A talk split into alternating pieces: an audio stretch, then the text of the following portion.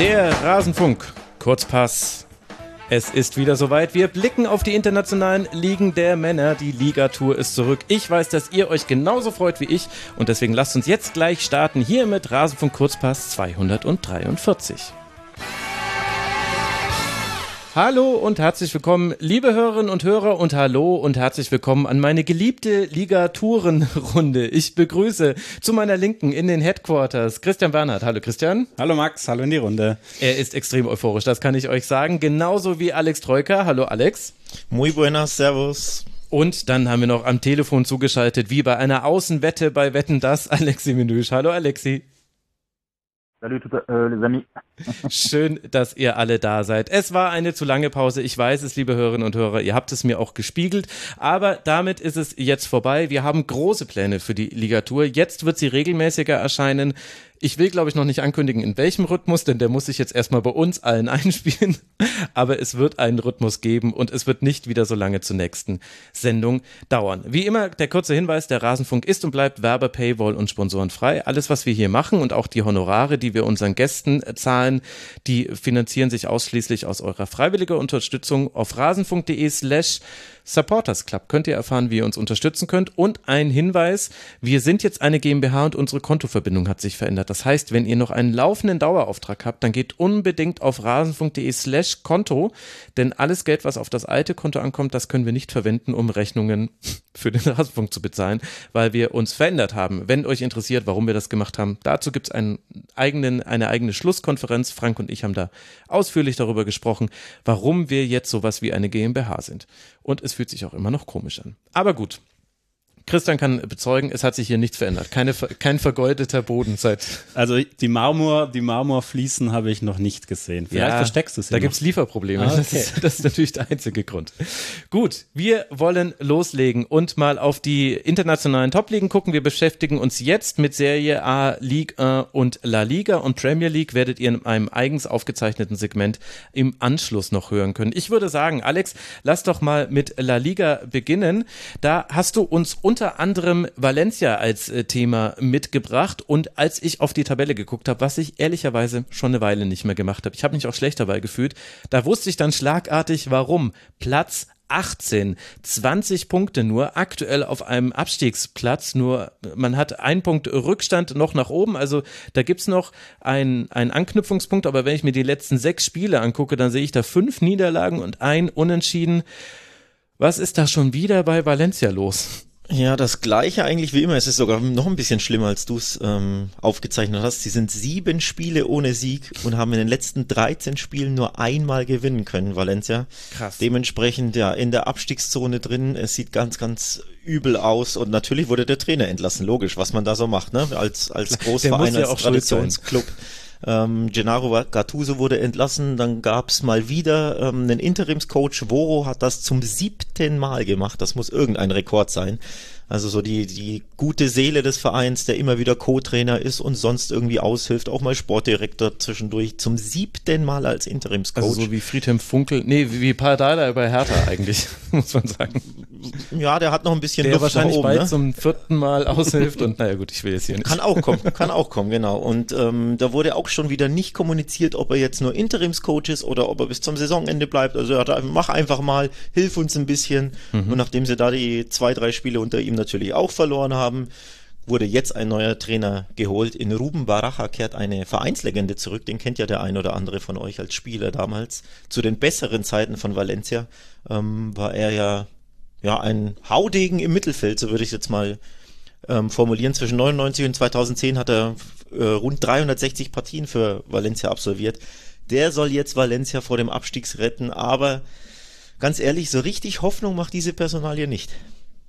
Warum? Also Identifikation und so ist ja dann sicherlich da, aber wegen fehlender ja, Vorerfahrung oder? Genau, ich wollte gerade sagen, Identifika Identifikation und so wäre ja ganz schön, nur der hat keinerlei Erstliga-Erfahrung, der Kollege Baracha, und hat nur in der zweiten Liga gecoacht, reihenweise Vereine, aber immer sehr, sehr erfolglos. Also auch nicht ein Verein irgendwie zu einem Aufstieg geführt oder so, wurde bei jeder Station entlassen. Also ich zähle nur mal die Stationen auf. Ähm, nachdem er bei Valencia aufgehört als Spieler war, Jugendtrainer und Co-Trainer und dann ging es zum FC Elche. Eine Saison, da wurde er entlassen. Bei Rayo Vallecano eine Saison, da wurde er entlassen. Bei Sporting Gijon war eine Saison, wurde entlassen und bei Teneriffa war auch eine Saison und wurde auch entlassen. Jeweils zweite Liga, jeweils ist die Mannschaft irgendwie ähm, in, den Abst äh, in, den, in den Keller gerutscht gegen den Abstieg, hat irgendwie zehn Spiele oder ähnliches nicht gewonnen und er wurde jedes Mal entlassen. Auch bei Saragossa ähm, war, glaube ich, nicht mal eine Saison, also sogar nur ein paar Monate. Also du merkst schon, das macht irgendwie nicht so richtig Hoffnung, diese Personalie. Oder anders gesagt, das ist ziemlich verzweifelt, was Valencia da macht. Also man holt ja nicht jemanden, der irgendwie Hoffnung ähm, gibt oder der, der erfahren ist, sondern den, den nächstbesten, weil es keinen besseren gibt. Ja, aber also. Moment mal. Also im US-Sport würde man sagen, die tanken. Die wollen einen guten Draft-Pick haben. Ich denke, das können wir ausschließen. Aber, du bist noch unter dem Eindruck der, des Super Bowls, ich merke schon. ja, ja, aber, hä, aber das ergibt doch überhaupt gar keinen Sinn. Also man, man hat den Interimstrainer, der war schon siebenmal da und wenn man ihn ein sechstes und ein siebtes Mal zurückholt, dann war das ja jetzt nicht ganz, ganz schlimm, was der als Interimstrainer gemacht hat. Und er war halt einfach da. Also offensichtlich ist es wie Matarazzo bei Hoffenheim, der hat eh schon in der Nähe gewohnt, na komm, dann machst du es halt jetzt bei uns. Aber warum holt man dann jemanden, der quasi an, bei allen vorherigen Stationen entlassen wurde? Und dass man entlassen wird, ist ja nichts Besonderes als Trainer, aber dass man früh entlassen wird, also nicht mal eine Saison schafft. Hä? Naja, du hast es ja schon angesprochen. Identifikation schaffen, den Verein kennen. Also das sind so die, offenbar die Grundtugenden und Werte, die hier im Fokus standen bei der, bei der Anstellung. Also nicht, es sind keine sportlichen Gründe, denn er hatte keinerlei sportlichen Erfolg bei fünf Stationen in der zweiten Liga sondern es sind halt ähm, ja nostalgische Gründe, sondern ich mal, oder verzweifelte Gründe. Du bist so verzweifelt, dass du sagst, ich hol irgendeinen, der den Verein kennt, der hier eine Legende ist, auch um die Fans zu hm. äh, besänftigen, denn die sind sehr, sehr aufgebracht. Kann man sich natürlich vorstellen, wenn es beim Traditionsclub grundsätzlich nicht gut läuft, ne, dann, dann ist es immer ein bisschen hitzig außenrum. Aber bei Valencia ist die Sache ja nochmal anders gelegen, denn Peter Lim ist ja der äh, Investor, der Präsident, mhm. der Besitzer des Vereins ähm, der macht sich ja gar keine Fans und äh, Freunde im, im Umfeld, seitdem er den Verein übernommen hat. Und es gab auch lautstarke Proteste zuletzt. Mal wieder, nicht zum ersten Mal, dass die Fans auf die Barrikaden beziehungsweise auf die Straße gehen und zwar buchstäblich, wortwörtlich auf die Straße, nämlich vor einem Spiel blieb das Stadion leer, weil alle draußen gegen Peter Lim pro, äh, protestierten. Also da ist wirklich einiges im Argen bei Valencia. Und dementsprechend glaube ich, ist diese Anstellung von Baracha auch so ein bisschen eine Besänftigung der, der Fans, dass man mhm. eben einen alten Fahnsmann, einen Veteranen, eine Vereinslegende zurückholt, um auch die Fans ein bisschen zu befrieden. Denn aktuell, ja, ist Chaos und Krise pur und Richtung zweite Liga geht's, wie, wie die Tabelle ja zeigt. Und funktioniert das deiner Meinung nach oder sehen die Fans das so wie du? Eher hoffnungslos. Ja gut, er, er, hat jetzt noch kein Spiel geleitet. Ne? Man muss jetzt natürlich erst abwarten, wie sich das äh, entwickelt. Das ist jetzt natürlich schwer zu prognostizieren, aber jetzt allein auf dem Papier, mh, hm, wie gesagt, wenn einer nur in der zweiten Liga war und da auch nicht einen Verein mehr als ein Jahr betreute und auch nicht überhaupt irgendwie erfolgreich war. Ich glaube, mit einem Verein, mit Rayo, hat er die Playoffs erreicht. Also gibt ja Aufstiegsplayoffs in der, in der zweiten Liga. Ähm, ist da aber gescheitert. Das war quasi so seine erfolgreichste Saison. Also auch da nicht mal das erreicht, was sich Rayo erhofft, nämlich über die Playoffs aufsteigen. Aber einfach nur die Playoffs nur für erreichen. 13 Spiele, also. Ja. Das war das Erfolgreichste. Ansonsten, wie gesagt, ständig ähm, im Abstiegs- äh, oder eben im Mittelmaß gedümpelt und immer wieder reihenweise Spiele ähm, am Stück nicht gewonnen und dann entlassen worden. Also es macht einfach sportlich keine Hoffnung, dass so jemand jetzt in der ersten Liga Erfolg hat, wenn er ja nicht mal in der zweiten Liga mit fünf Vereinen auch nur annähernd irgendwie was Erfolgreiches aufbauen konnte. Das ist jetzt meine nüchtern sportliche äh, Betrachtung. Aber klar kann man sagen, jemand, der einen Verein kennt, ähm, hat da vielleicht einen anderen Zugang zum Dressing Room, zu den Spielern, zur Kabine, ähm, zu den Fans, zur Öffentlichkeit, zu den Pressevertretern, keine Ahnung, dass er halt so irgendwie da ein, ja, Synergien schafft oder dass er da irgendwie ja, eine Aufbruchstimmung erzeugt, damit sie da unten rauskommen. Das kann natürlich auch sein, das, das bleibt abzuwarten, aber rein mit Blick aufs Technische Schwierig. Macht mir das nicht, nicht viel Hoffnung. Aufbruchstimmung erzeugen, weil man Vereinslegende ist. So wie einst Nico Kovac beim FC Bayern. Alexi, Gut, der, aber der äh, war ein bisschen erfolgreicher bei Frankfurt vorher, ne? Das ist ja genau das. ja, ja, ach ja, stimmt, ja, genau. Es war total, stimmt. Es ist das total falsche Beispiel. Äh, mich würde interessieren, wie es in den anderen Ligen ist. Äh, Christian, kannst du dich erinnern an einen ähnlichen Trainer Neuzugang, der quasi so schwierig ist? Oder könnte man sich das überhaupt eine Serie A vorstellen? Alexi, du das gleich für Frankreich auch beantworten. Das ist in der Serie A schon zuletzt immer wieder gab, dass es so groß, weil auch der Name Gattuso ja gerade mhm. ein aktuelles Beispiel ist. Also es gibt in Italien schon einige der großen Namen, gerade von dieser 2006er Weltmeistermannschaft, mhm. sind ja einige im Trainergeschäft und das sind auch einige, ja, sage ich mal, vielleicht ein bisschen früher zu einem Serie A-Verein gekommen, das schon. Aber jetzt so, also mit so einem Hintergrund, auch mit so einem Traditionsverein und in so einer schwierigen Situation, weil wir reden jetzt ja nicht mal, wenn Valencia vielleicht Elfter ist und sagt, die sind enttäuscht, weil, enttäuscht, weil sie nicht Richtung Europacup schielen, dann ist es ja eine Sache, aber der steckt mitten im Abstiegskampf und das ist, glaube ja. ich, schon nochmal was existenziell anderes. Ja. Also nein, in jüngerer Vergangenheit so ein konkretes Beispiel kann ich mich nicht erinnern. Alexi, gibt es was in der Liga A, ja. was vergleichbar wäre? Nee, da tue ich mir ehrlich gesagt auch schwer, wenn ich nachdenke. Also, die letzten Jahre gab es nicht ein ähnliches Beispiel wie Valencia, aber ich hätte noch eine Frage an Alex. Äh, was ist mit Cavani los? Ist er nicht da als Retter gesehen? Ist seine, sein Zenit schon wie damals in Paris längst überschritten oder kann er noch die Mannschaft äh, im Klassenerhalt sichern? Er ist der erfolgreichste Torschütze mit, habe ich jetzt nicht ganz auf dem, auf dem Schirm, ich glaube sechs äh, Saisontoren. Ist jetzt nicht so viel, aber es sind ja trotzdem die meisten in der Mannschaft. Also er, er ist ja im fortgeschrittenen Alter. Viel mehr kann er ja da nicht machen in einer einfach sehr schlecht funktionierenden Mannschaft. Ich meine, du bist ja nicht ohne Grund äh, Drittletzter der Tabelle, 18. und hast in 21 Spielen nur fünf Siege geholt und auch nur 26 Tore geschossen. Da kann auch ein Veteran im Sturm nicht so viel machen, wenn da einfach in der Mannschaft wenig funktioniert. Ich habe es ja vorhin vorgelesen, sieben Spiele ohne Sieg und in 13 Spielen nur einen Sieg geholt. Das spricht ja eher dafür, dass es nicht nur an den Toren mangelt, sondern auch daran, überhaupt Torchancen herauszuspielen.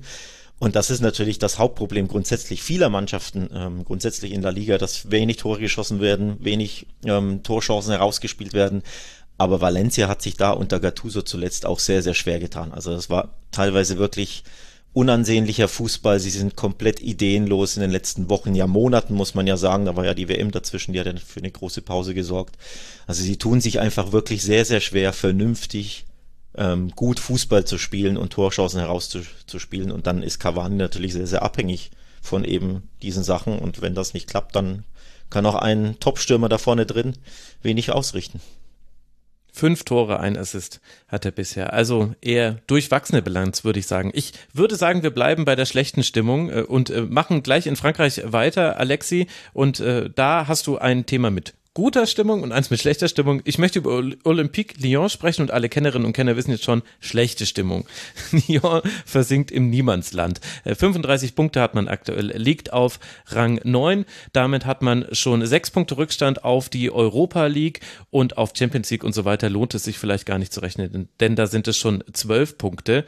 Was ist los in Lyon? Wir haben schon oft über Lyon gesprochen. Wir erinnern uns natürlich auch noch an das alte Lyon. Ist es vielleicht auch ein Problem, dass so Dudes wie ich, die immer nur so, naja, alle paar Wochen mal drauf gucken, halt eben immer sich an Juninho und so weiter erinnern und das bringt ja irgendwie niemanden weiter. Da haben wir ja auch genügend Beispiele in der Bundesliga. Auf jeden Fall haben wir heute in der Sendung nur Olympique im Mund, weil Olympique Marseille ist die gute Nachricht und die gute Stimmung. Stimmt. Und Olympique Lyon, ja, wir sind im Niemandsland, weil man hat das Gefühl, diese Mannschaft ist ein bisschen wie die Girondin Bordeaux war mal äh, lange oben und jetzt schon langsam nach unten. Das ist auch mit Deutschland vergleichbar. Schalke, Hamburg, äh, Hertha. Dass irgendwann wirst du für deine schlechte Arbeit äh, bestraft und irgendwann kommt der Abstieg. Also nicht in dieser Saison bei Lyon, das ist klar. Aber wenn sie weitermachen, dann äh, sehe ich Ende der da vorbei äh, läuft, weil die Entwicklung macht Angst. Ähm, gibt etliche Baustellen, etliche strategische Fehler von den Verantwortlichen. Der Boss Jean-Michel Aulas oder noch Boss ähm, ist weit über 70 und hat schon seit zehn Jahren nicht, nichts mehr im Griff. Äh, er spricht lieber von den Champions League Triumphen seiner Frauenmannschaft und vergisst aber, dass die mhm. Herrenmannschaft äh, schlechte Arbeit liefert, die ähm, jetzt noch die Krönung gegeben hat mit dem Verkauf an einen amerikanischen Investor. Äh, John Texter, der auch schon ähm, Botafogo hat, aber auch äh, Aktionsanteile an Crystal Palace und dort gibt es kritische Stimmen an ihm, dass er nicht so der seriöseste Geschäftsmann ist. Auch in Lyon hat sich ähm, der Deal hinausgezögert Monaten. Jetzt hat man den Deal unter Fach und, äh, Dach und Fach gebracht, aber man weiß nicht, in welche Richtung Olympique Lyon geht. Jetzt hat man im, im Winter einige Stammspieler gehen lassen, auch aus finanziellen Gründen. Äh, mit Toko Ekambi nach Rennes, mit äh, Fèvre nach Lorient, mit äh, PT nach Leicester City. Äh, man hätte auch sehr, sehr gern Jean Boateng äh, losgehabt, aber ihn will keiner mehr haben und er hat flüssig in Lyon sehr, sehr gut. Da gibt es echt einfach die geilsten Restaurants der Welt. Und deswegen ist es schwer, da weiterzukommen. Äh, äh, für mich ist äh, Jean Boateng das Beispiel dieser Lyon-Niedergang. Er sitzt auf der Bank, spielt im Durchschnitt drei bis vier Minuten. Ähm, man sagt von den Lyon-Kollegen, also die äh, Journalisten, die Lyon verfolgen tagtäglich, dass Boateng zum Beispiel nur eine Stunde äh, körperlich halten, mithalten kann. Und das ist schon erschreckend, dass so ein verdienter Spieler, der so viel erreicht hat in seiner Karriere, nicht mehr in der Lage ist, äh, da mitzuhalten bei Olympique Lyon, der gerade, wie du sagst, Achter oder Neunter in der Tabelle ist. Aber spielt also, denn da auch eine Rolle, was jetzt hier vor Gericht gegen Jerome Boateng so diskutiert wurde, dabei, dass er nicht spielt, oder hat es rein sportliche Gründe? Also wird es auch thematisiert, dass es ja eine Verurteilung wegen häuslicher Gewalt gibt und jetzt quasi ähm, dazu jetzt noch Folgeprozesse anstehen? Das spielt keine, gar keine Rolle. Zwar wussten die Lyon-Verantwortlichen nicht, äh, als die, äh, Jerome nach Lyon kam, dass er vor Gericht muss. Das war, glaube ich, ein paar Tage später, aber mhm. äh, sind sie dem, aus dem Himmel gefallen, waren sie die Verantwortlichen empört über diese Tatsache, dass er vor Gericht muss nach München. Die wussten nichts davon. Ich glaube nicht, dass, dass sie ihn geholt hätten, hätten sie das vorher gewusst. Mhm. Und ähm, dann war es aber kein Thema mehr. Nur Laurent Blanc ist auch äh, kein Blinder. Er hat, äh, er war ja Frankreichs Nationaltrainer, er war PSG-Trainer, er war Welten-Europameister als Vizekapitän der französischen Nationalmannschaft. Er weiß, wie Fußball läuft, auch wenn er jetzt sechs Jahre komplett raus war. Und er hat gesehen, dass Boateng zwar erfahren ist, die Mannschaft führen kann, aber jetzt hat er Dejan Lovren geholt im Winter und das ist auch für Boateng ein Schlag ins Gesicht. Also sportlich kommt Boateng einfach nicht weiter und man wird sich im Sommer trennen, weil sein Vertrag ausläuft und entweder hört er dann komplett auf oder er geht auf einem anderen Kontinenten, aber er kann einfach in Europa nicht mehr mithalten. Wenn schon der SR-Alltag sich mit ihm beschäftigt, jetzt im Winter, dann ist es schon für ihn ein schlechtes Zeichen. Das klingt überhaupt nicht gut. Vor allem, wenn du sagst, der Präsident konzentriert sich eher auf die Erfolge des Frauenteams, dann kann man da an der Stelle nochmal kurz darauf hinweisen, dass er Sarah Björk Gunners dort hier vom Frauenteam eben ja vor erst wenigen Wochen offengelegt hat bei The Athletic, wie wirklich schäbig sich der Verein ihr gegenüber verhalten hat, als sie schwanger wurde im laufenden äh, ja. Betrieb und sie erstmal, also sie musste ihre Gehaltszahlungen einklagen und da reden wir jetzt nicht über mehrere Millionen, sondern äh, wenn ich richtig informiert bin, waren es 80.000 Euro, die ihr jetzt ein Gericht nicht zugestanden hat. Also da hat sich der Verein ganz, ganz fürchterlich äh, verhalten und auch, äh, also also auf was kann man da stolz sein als Präsident, wenn man, wenn man den Frauenfußball fördern will? Ich, ich weiß schon, dass die äh, Frauen von Lyon natürlich viel erfolgreicher sind als die Männer aktuell, aber da scheint mir viel im Argen zu liegen bei Lyon, ganz generell. Ja, man hat, äh, aber es fing an, als man äh, Juninho geholt hat als Sportdirektor. Man hat jahrelang um ihn gekämpft. Er ist ja der ist der Spieler aller Zeiten in der mhm. Geschichte von Olympique Lyon. Aber als äh, Sportdirektor hat er es einfach nicht, nicht drauf äh, gehabt. Er hat er auch betont beim Präsidenten, ich will eher Trainer werden und nicht Sportdirektor, so dass es schnell zu Ende ging eigentlich. Und äh, jetzt gab es immer wieder äh, nicht nur Reibungen, sondern auch ähm, böse Konflikte und Provokationen via den Medien in Frankreich, so dass es Juninho aus Brasilien bei einem Radiosender, einem französischen Radiosender, immer wieder seinen Senf zu Lyon gibt, aber nie positiv, das ist klar. Und er ist auch nicht mehr gern gesehen in Lyon und dass der beste Spieler aller Zeiten äh, dermaßen kritisch beäugt wird bei den Vereinsbossen, ja. Mhm. Bei, bei den Fans äh, gilt äh, Junio nach wie vor als Gott. Der, sein Name wird bei jedem Heimspiel gesungen. Ehrlich? Und äh, das Krass. ist auch ein Affront gegenüber den Verantwortlichen. Man will auch, dass Olas endlich mal in Rente geht. Äh, aber er hat immer gesagt, ich gehe, sobald äh, Lyon und die Herrenmannschaft äh, Europapokalsieger wird. Also oh er wird Gott. wohl nie, nie schaffen, bzw. nie kapieren, dass es äh, unter seiner Leitung äh, nicht funktionieren wird.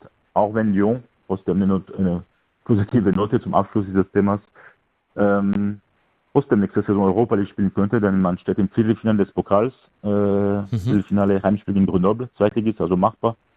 Und der ärgste Konkurrent äh, ist Olympique Marseille, weil PSG ja, wie jeder mhm. weiß, schon ausgeschieden ist. Okay, also könnte es vielleicht über den äh, über den Pokal noch klappen mit den Europacup-Titeln. Ja, ein ein alter Mann, der nicht loslassen kann und seinen Verein ruiniert. Da frage ich jetzt nicht, ob wir das in, in der Liga und Serie A aussehen, weil so viel Zeit haben wir, glaube ich, nicht. Das ist mir. Da, Übrigens, wenn ich dazwischen grätschen ja, darf, ähm, die Metapher oder der Vergleich de, des HSVs, da muss ich auch an Valencia denken. Also das passt, glaube ich, ganz gut. Ein Traditionsverein, der dem Abstieg entgegen rumpelt, ähm, weil er von, äh, von Chaos äh, oder vom Chaos ja umgriffen ist oder das Chaos hat den Verein im Griff was auf den HSV damals zugetroffen ist, das passt irgendwie auch auf Valencia, weil Alexia den HSV genannt hatte mhm. vorhin. Ja, das habe also ich mir tatsächlich auch notiert. Gibt es ein paar Parallelen tatsächlich. Ähm, wenn ein Verein so lange im Chaos steckt, immer wieder Trainerwechsel und grausames Management und Spieler werden verkauft und sind verunsichert, dann ist das so ein Strudel, ne? Der kann dann im Abstieg münden. Siehe HSV. Oh je, oh je, die armen HSV-Fans. Jetzt, äh, sie, sogar sie hören unbedarft äh, eine Ligatur und äh, dann kommt, kommt wieder dieser HSV-Vergleich. Aber es sieht ja gerade gut aus und wir drücken die Daumen. Das wissen ja die HSV-Fans hoffentlich inzwischen, habe ich ja schon oft genug hier betont. Dann lasst uns mal nach äh, in die Serie A blicken und wir bleiben jetzt einfach total negativ, damit wir dann positiv enden können. Deswegen, Christian, müssen wir mit Milan starten. Da lief es so mittel. Ja, also Mittel ist nett ausgedrückt, aber es gibt jetzt was aktuell sehr erfreuliches. Ganz kurz noch Stimmt. zuvorhin, äh, mir ist, ähm, weil wir verdiente Spieler äh, als Trainer. Es gibt in Italien gerade ein ganz frisches Beispiel, Daniele De Rossi. Mhm. Ähm, der hat jetzt seine erste Station bei Spal in der zweiten Liga. Äh, ja, ist da eingestiegen und ist jetzt nach wenigen, ja, nicht vielen Wochen entlassen worden. Also so viel zum Thema, äh, das, da reden wir zwar zweite Liga und klar, Daniele De Rossi ist keine Spall-Legende, aber da sieht man, es ist halt oft nicht einfach am Anfang. Mhm. Spall ist halt auch jetzt unten reingerutscht und dann haben sie sich dazu entschieden. Also über De Rossi gibt es sehr viele, das sind viele überzeugt, dass der einen guten Trainerweg gehen wird, aber jetzt am Anfang äh, war halt diese Aufgabe dann auch äh, für ihn zu, zu ungemütlich. Aber ja. das ist ungewöhnlich, ne? dass man in Italien früh entlassen wird. Das kennt man gar nicht aus der Serie A. Shots feiert. Aber ich sag mal so, Legenden, die mal gute Trainer werden könnten und sich aber schwer tun, da kann man auch mal Miro Klose fragen, wie es gerade so läuft im Alltag. Also das ist äh, durchaus, es ist halt nicht so einfach, wie es von außen aussieht. Nee, genau. Ja, und jetzt stell dir vor, die Bayern wären im Abstiegskampf und würden Miro Klose holen, nachdem der nur in Alltag und sonst so rumgedümpelt ist. Da bist also, du jetzt wieder bei, ja. bei ähm, Baracha, ne? Ich fände es lustig. Also ich, ich bin ja riesen Miro Klose-Fan. Ich kann, vielleicht bin ich dabei halt auch positiv biased. Ich kann mir gar nicht vorstellen, dass der ein schlechter Trainer ist. Das ist natürlich Quatsch. Jeder kann ein schlechter Trainer sein, aber ja, ach ja, es wäre, wir hätten zumindest, da würde endlich mal wieder über die Bayern berichtet werden, weil ich meine, das geht denen ja so richtig ab. Das einfach, naja, gut, aber Ironiemodus aus und Milan-Modus an. Also eine positive Sache gibt's. Ich glaube, du möchtest mit der Champions League, meinst du die? Ja, nee, Sache? also ich würde, fangen wir mal, wir müssen schon mit dem Januar anfangen. Ja. Ähm, also was da passiert ist mit Milan, schwer zu erklären. Ähm, Milan hat denn, muss man sich mal vorstellen, Milan hat im Januar so viel Gegentore kassiert, nämlich 18, wie zuletzt in den 1920er Jahren. Also es gab knapp 100 Jahre nicht mehr so einen schlechten Defensivmonat. Das ging los 0-3 gegen Inter im Supercup, dann gab es ein 0-4 gegen Lazio in der Liga, dann gab es ein 2 5 ja. zu Hause gegen Sassuolo. Äh, alles in einer Reihe, es gab das Pokal aus. Also Milan ist wirklich, ja, implodiert, wirklich auch aus dem Nichts. Das war wirklich extrem schwer zu erklären. Und dann kam auch noch das Liga-Derby, das haben sie 0 zu 1 verloren. Mhm. Ähm, so, das war die Ausgangslage. Dieses Liga-Derby war, dem, war auch deshalb bemerkenswert, weil im Zuge dieser ja kompletten defensiven äh, Zusammenbruchs äh, Pioli komplett von seinem System weggegangen ist. Also das mhm. 4-2-3-1 hat ja Milan und Pioli zum Meister letztes Jahr gemacht, diese mutige, intensive Mannschaft. Und er hat auf Dreierkette umgestellt. Zum ersten Mal seit mehr als vier Jahren äh, bei Milan. Also wirklich, ja, er hat gesagt, Mai, äh, fand ich auch gut, wenn er gesagt, wir sehen im Moment, es funktioniert überhaupt nicht, ich muss was ändern. Mhm. Was daraus folgte, war eine erste Hälfte gegen Inter, die, boah, Wahnsinn war, weil Milan einfach nicht mehr zu erkennen war. Die sind nur noch hinterhergelaufen. Du hast ihnen die Verunsicherung in jedem Spiel am Gesicht angesehen. Die haben nur versucht, die Räume zuzustellen. Äh, also sie haben dieses Spiel dann 0-1 verloren. In der zweiten Hälfte haben sie sich ein bisschen reingefeitet, aber erste Hälfte, es gab keinen Torschuss, also nicht mal Abschluss. Sie hatten, glaube ich, gefühlt 27 Prozent Ballbesitz. Also all das, für das Milan stand unter Pioli, war weg. Ähm, und man konnte sich einzelne Spieler anschauen, Theo Hernandez, Leao, teilweise auf der Bank. Also all diese wichtigen Spieler, äh, die letztes Jahr ja entscheidend zum Scudetto waren, alle komplett verunsichert. Also hab, ich muss sagen, ich habe lange nachgedacht. Ich habe keine Spitzenmannschaft in den letzten Jahren in ganz Europa vor, ja, ist mir eingefallen, die wirklich innerhalb so weniger Wochen komplett sozusagen der Verunsicherung äh, zum Opfer gefallen ist. Dortmund unter Peter Boss, aber das ist schon eine Weile her. Okay, ja, siehst du, ist gut. Äh, von außen immer wieder. Ich habe echt lange nachgedacht, äh, weil das kam wirklich, ja, im Januar, sie haben noch gegen die Roma 2-0 geführt äh, und mhm. dann kassieren sie spät in den letzten Minuten zwei Gegentore und ab da ist sozusagen alles den Bach runtergegangen. So, das war die Ausgangsposition. Ähm, und jetzt aber hatten wir ja vorgestern dieses Champions League Achtelfinal-Hinspiel gegen Tottenham und sie gewinnen es. Äh, 1-0 Mhm. Haben auch wenige Tage davor in der Liga, auch gegen Torino. Das war auch eben dieser Befreiungsschlag, auch 1-0 gewonnen. Äh, weiterhin mit der Dreierkette. Also mhm. Pioli hat jetzt okay. auch erstmal gesagt, wir probieren jetzt einfach mal Stabilität reinzukriegen. Ähm, und gegen Tottenham war das jetzt wirklich, ähm, sie haben jeden Zweikampf angenommen, also diese Intensität gegen den Ball war auf jeden Fall wieder da. Tottenham hat echt nicht viel gehabt und ja, ich weiß, Tottenham ist jetzt im Moment auch nicht in der, in der überragendsten Form, äh, aber trotzdem aus Milans Sicht, dass du dann in so einem wichtigen Spiel, Pioli hat gemeint, das war das bisher wichtigste Spiel seiner Karriere, hm. ähm, also dass du dann da schaffst, zu Null zu spielen, gegen Tottenham. Kier und Kane, die haben sich ein ich nenne es mal intensives Duell über 90 Minuten geliefert. Äh, äh, Malik Chow, äh, den müssen wir erwähnen, äh, der junge Deutsche, der von Schalke kam. Hm. Überragendes Spiel gemacht gegen hm. Tottenham, hm. hat auch davor gegen Torino eben gespielt, also ähm, ist da jetzt erstmal reingekommen, fühlt sich in der Dreierkette wohl, hat es sogar fast das 2-0 gemacht in der zweiten Hälfte, riesen Kopfballchance. Aber ja, echt eine total spannende Entwicklung bei mir und bin gespannt, wie es jetzt weitergeht. Ich glaube schon, dass gerade dieser Sieg jetzt gegen Tottenham ihn nochmal einen enormen Selbstbewusstseinsschub gegeben hat, weil man davon nicht vergessen, es fehlen immer noch extrem wichtige Leute. Mike Menier, der Torhüter, ex extrem wichtig, der eben in all dieser ja so löchrigen Defensive in dieser Phase noch mehr gefehlt hat als vielleicht mhm. andere Spieler. Tomori verletzt, Benacer hat auch noch verletzt gefehlt. Also ähm, es scheint wieder bei Milan aufwärts zu gehen, aber wirklich extrem interessant, wie sie da wirklich, ja, wie Pioli komplett weg von seiner Linie ist und jetzt versucht, über einen anderen Weg wieder sein altes Milan wiederzufinden. Und wie wird das begleitet? Denn wir haben ja schon öfter mal drüber gesprochen, dass äh, der Sportjournalismus in Italien taktischer ist und ja. analytischer. Sehr kritisch. Also diese erste Hälfte gegen Inter da wurde Milan so zerrissen wie lange nicht mehr. Weil mhm. eben alle, weil viele gesagt haben, auch zum Beispiel Arrigo Sacchi, gemeint, hey, Pioli ist komplett von seiner Identität weggegangen. Also mhm. all das, was Milan davor ausgezeichnet hat, war nicht mehr zu sehen. Also es war extrem kritisch, äh, wurde wirklich auch von den, von den TV-Experten und so, so von wegen, ja, schau mal, alles, was ihr euch jetzt über Jahre aufgebaut habt, habt ihr euch wieder eingerissen. Also diese ersten Momente waren sehr, sehr kritisch. Jetzt muss man aber auch sagen, dieses 1-0 gegen Tottenham wurde dann logischerweise auch wieder gefeiert. Im Sinn von, schau, Milan ist wieder zumindest in Sachen Intensität, zumindest in Sachen Biss wieder da. Also es geht dann auch immer schnell. Es ist halt so wie immer, es ist halt ergebnisorientiert. Mhm. Ähm, und ich glaube auch, dass Pioli, wenn er jetzt merken sollte, dass Milan wieder Selbstvertrauen findet, ich glaube auch, dass er, wenn es jetzt weiterhin in die richtige Richtung geht, auch wieder auf seine, auf sein altes System zurückgreift. Aber in dem Moment war er so verunsichert, so wie die gesamte Mannschaft, dass er keinen anderen Ausweg gesehen hat, als sich wirklich ja erstmal komplett von seinen Prinzipien äh, zu verabschieden.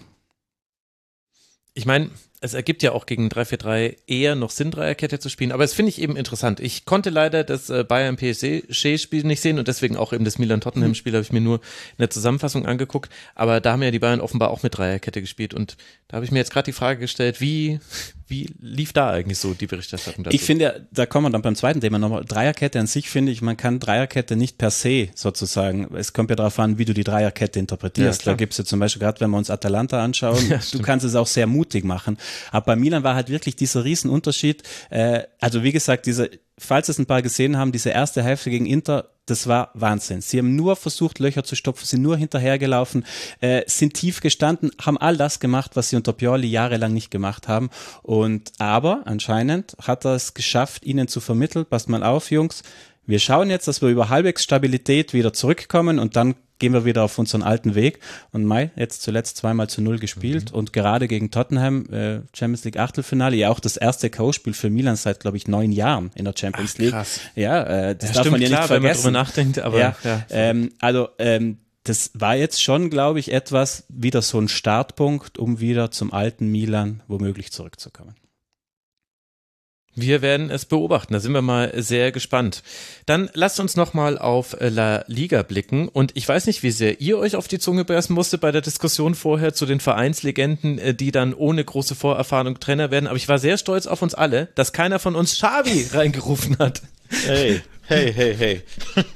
Warum denn? Ist es, in der, Moment, ist es denn falsch? Er ist doch eine Vereinslegende und er hatte doch keine wesentlichen Erfolge vorher. Aber stand Barcelona kurz vorm Abstieg?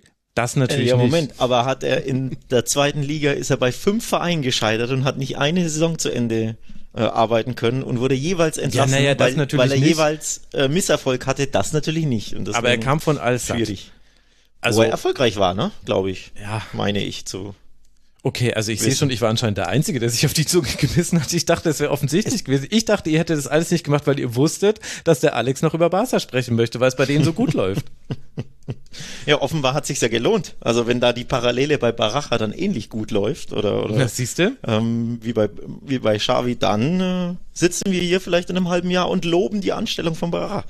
Aber ja, Mal gucken, wie es dann wird. Aber erklär mir das mal, weil das, was bei Barcelona passiert ist, also die Ergebnisse, die haben vielleicht auch die Hörerinnen und Hörer mitbekommen. Sie haben jetzt eben ganz oft gewonnen und ganz oft mit 1 zu 0 gewonnen. Und das ist, finde ich, tatsächlich das, was äh, mich überrascht und was ich auch so nicht erwartet hätte, dass eben Barcelona jetzt nach 21 Spielen sieben Gegentore hat, erst einmal verloren hat. Also das ist ja unglaublich. Und hätte ich jetzt gut, ich, gut, Xavi ist natürlich auch ein strukturiert denkender Mensch, wahrscheinlich auch als Trainer. Aber was macht denn Barcelona so defensiv stark? Ähm, Verschiedenes. Zum einen der Einfluss von Xavi, die Mannschaft arbeitet einfach viel, viel besser gegen den Ball. Das klingt so simpel und klingt fast nach, naja, man muss den Abstiegskandidaten stabilisieren. Und wie macht man das? Indem sie besser verteidigen, besser gegen den Ball spielen, gemeinschaftlicher pressen. Also da sind wir fast schon wieder bei, was müsste Valencia machen? Und dann reden wir von Barca und die sind so. Oder was macht Milan jetzt? Sehr interessant. Ähm, ne, also wir reden da von Barca, vom Tabellenführer von der Mannschaft, die erst eine Niederlage, Niederlage kassiert hat, die die Supercopa jetzt gewonnen hat im Klassiko. Ähm, da klingt es ja schon komisch, wenn du sagst, naja, er stabilisiert erstmal die Defensive oder er stabilisiert die Mannschaft in der Arbeit gegen den Ball. Aber tatsächlich, das ist Teil der Wahrheit. Die Mannschaft ähm, agiert wesentlich besser als Einheit, wenn es um äh, Konterunterbindung gibt, wenn es um die Staffelung ist, also die taktische Staffelung gegen den Ball, wenn es um die Restverteidigung geht, ähm, wenn es auch wirklich um den Einsatz geht. Also es gab eine wunderschöne Szene ähm, bei Betis, da haben sie 2-1 gewonnen. Da hat Betis einen Konter gefahren. Früher hast du genau gewusst, ja okay, das resultiert höchstwahrscheinlich in einem Gegentor, weil Konterabsicherung war seit Jahren, Jahrzehnten die Schwäche von Barca. Da werden sie immer ausgehebelt oder wurden sie immer ausgehebelt. Und plötzlich hast du gesehen, wie die halbe Mannschaft im Vollsprint zurückrennt, um diesen Konter zu unterbinden. Und obwohl ursprünglich, glaube ich, zwei Mann hinter dem Ball waren, als der Konter losging, als der Konter am 16er Basis aufhörte, waren plötzlich sieben Mann hinter dem Ball. Also sie sind hm. wirklich im Vollsprint zurückgerannt. Und das ist ganz klar dann der Einfluss des Trainers, natürlich. Also ich glaube, jeder Trainer auf der Welt, wenn er das, wenn er diese Szene sieht, dann geht ihm das Herz auf, weil die Mannschaft ne, Einsatz zeigt, Wille, eine Bereitschaft, ähm, als Mannschaft zu arbeiten. Also das war wirklich sehr, sehr schön anzusehen. Aber das ist so die, die, der Hauptgrund, dass die Mannschaft wirklich einfach besser gegen den Ball arbeitet, ähm, klarer eingestellt ist, jeder kennt seine Position, jeder weiß, was er zu tun hat. Das ist der Einfluss des Trainers und dann natürlich das Spielermaterial ist auch ein anderes als in den letzten Jahren. Ähm, die Abwehr wurde ja fast komplett ausgetauscht mittlerweile. Also du hast ja rechts Kunde, Jules Kunde, der war letztes Jahr einer der weltbesten Verteidiger, zumindest ähm, auf La Liga bezogen. Den hat Barca für, ich glaube, 50, 60 Millionen von Sevilla geholt. Der spielt jetzt als Rechtsverteidiger, ist aber eigentlich gelernter Innenverteidiger, sprich, das ist ein großer Stabilisator. Das ist nicht jemand wie Fonzie Davis, der nach vorne rennt und dann ist die ganze Seite offen. Das ist ein sehr stabiler, defensiv starker, umsichtiger Rechtsverteidiger der sorgt für Stabilität. Dann hast du Ronald Araujo ähm, als rechter Innenverteidiger und seinen Nebenmann ähm, Andreas Christensen von Chelsea, der ablösefrei kam und der einfach eine Top-Top-Verstärkung ist. Also allein diese drei Spieler sorgen da auch ähm, personeller Natur, individueller Natur da für, für eine große Stabilität und ähm, ja, stehen mit ihrer individuellen Klasse dann für die, für die gute Defensivarbeit Basis. Darf ich mal ganz kurz rein? Ich finde, man muss das echt mal hervorheben. Sieben Gegentore in 21 Spielen, das ist krass. Weil es gab in ja. Italien, Juve hatte jetzt eine Phase, es lange war Juve mit äh, Barca gleich auf. Juve hatte bis in Januar herein sechs Gegentore na, nur. Und das sagt man klar, Juve kennt man, äh, ist so ein bisschen in der DNA drin. Und Juve hat dafür aber acht Spiele in Folge zu null gespielt. Also nur um das mal, jetzt ist Juve dann im Januar dann auch nach den fünf Gegentoren gegen Napoli so defensiv, hat sich das auch jetzt wieder auf einem normalen Niveau eingependelt. Aber ich finde, das muss man echt mal hervorheben. Also sieben in 21, das ist brutal. Das ist brutal. Ähm, sie sind auf Rekordkurs. Ich habe das Ding ja noch gar nicht erwähnt, der mhm. logischerweise da auch einen Anteil hat, ähm, der auch vielleicht in der Form seines Lebens ist, zumindest so ähm, wie 2015 rum, 2014, 2015, wo er die Champions League gewann mit Barca und wo er unter anderem in München, man erinnert sich, diese Doppelparade gegen mhm. Lewandowski beim 2 zu 3 ähm, gibt's ja immer wieder auf Social Media als Highlight. Da war in Topform seitdem in den letzten Jahren, als Barca auch in der Krise war, ähm, war nicht mehr so in der Topform und hat sie jetzt definitiv wiedergefunden. Also für mich ähm, aktuell einer der wahrscheinlich drei weltbesten Torhüter. Von der Form her sagt das auch selber. Er hat ja den Sommer freigenommen, ähm, hat sich ja von der DFB 11 ähm, mit mit Hansi Flick äh, abgesprochen, dass er da ähm, da den Sommer frei hat, um da einfach mal wieder ja körperlich und mental durchschnaufen zu können. So hat er selbst in verschiedenen Interviews gesagt. Und das hat ihm super, super gut getan. Und er ist auch in grandioser Form. Hat 16 Mal zu Null gespielt in 21 Spielen. Das muss man sich mal vorstellen. Und ist damit auf Rekordkurs. Der Rekord in La Liga sind 26 zu 0 Spiele aus der Saison 93, 94 von einem gewissen Francisco Liano. Liano, den kannte ich jetzt gar nicht, ist ein bisschen her, habe ich La Liga noch nicht so verfolgt ähm, bei Deportivo La Coruña und der Gegentorrekord in La Liga, der ist bei 18 Gegentoren hm. von Atletico und auch von Deportivo und Barca hat ja erst sieben. Also da ist die Hintermannschaft Barca's mit Ter Stegen als Torhüter aktuell auf jeweils auf Rekordkurs, was die Zahlen anbelangt. Also so besonders sind diese Zahlen auch, ja.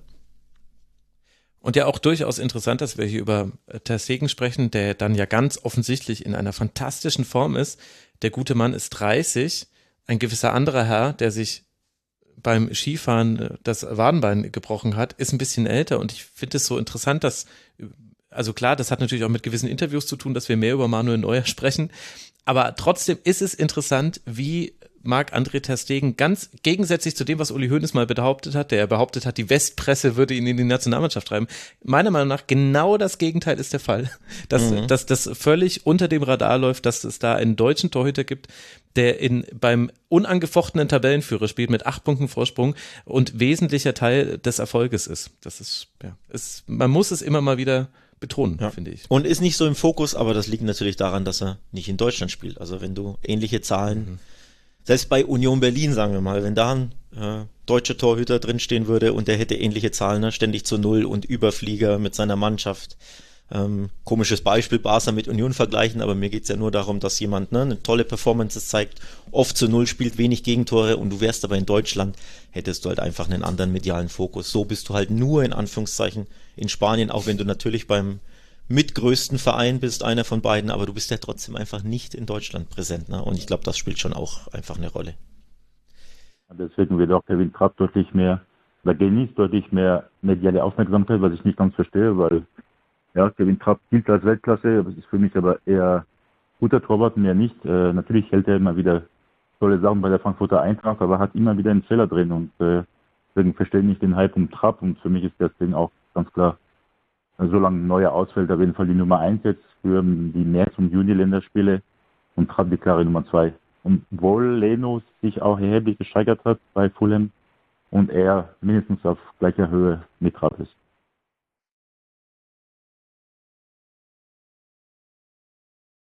deutlich geäußert, dass Trapp eigentlich dann jetzt gerne mal die Nummer 1 werden dürfte, weil er ist der beste deutsche Torwart aktuell.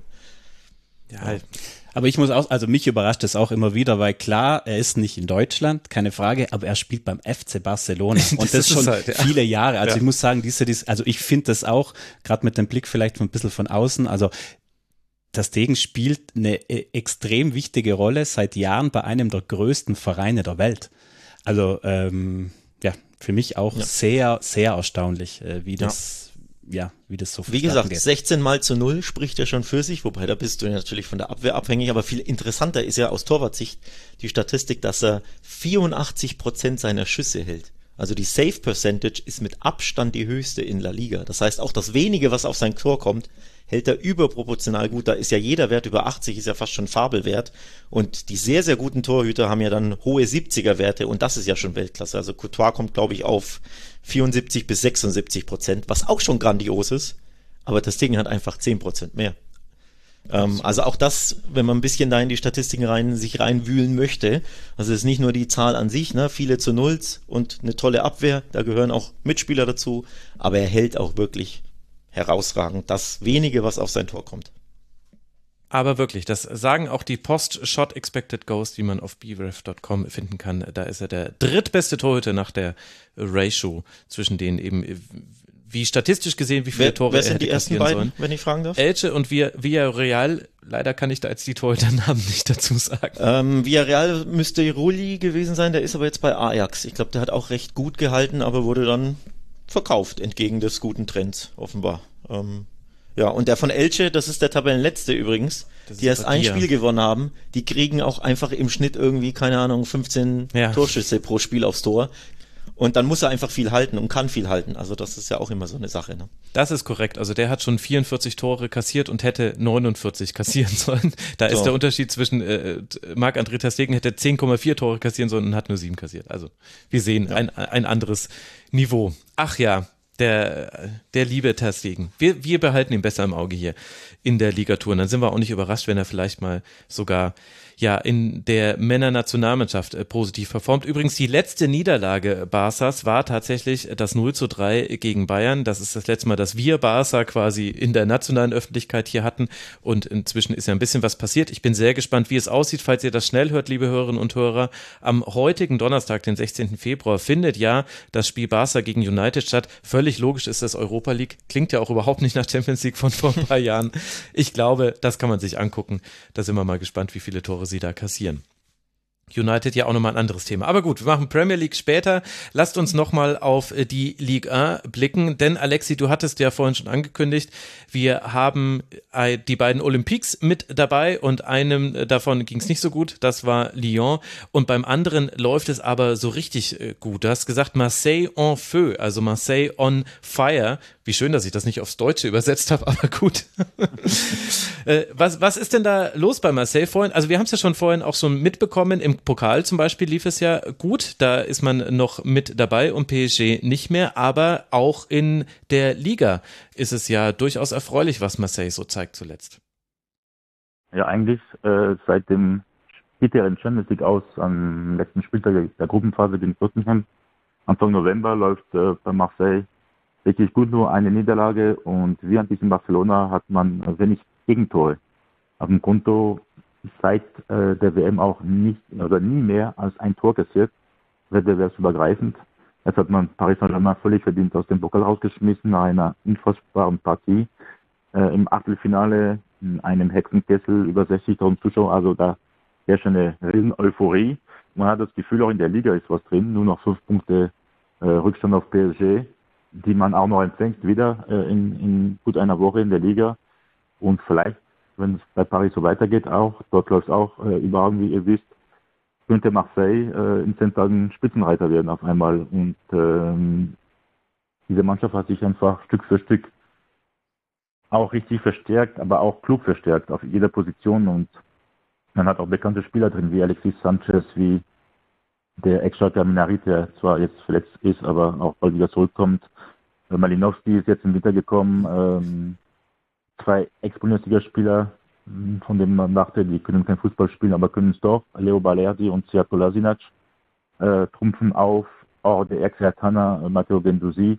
Also man sieht diese Mannschaften vor allem, was mir imponiert, die Bank ist für mich besser besetzt als die von Paris Saint-Germain. Das zeigt, mhm. wie beide Mannschaften sich in den letzten Monaten entwickelt haben. Die eine in die, die richtige Richtung, die andere in der komplett falschen.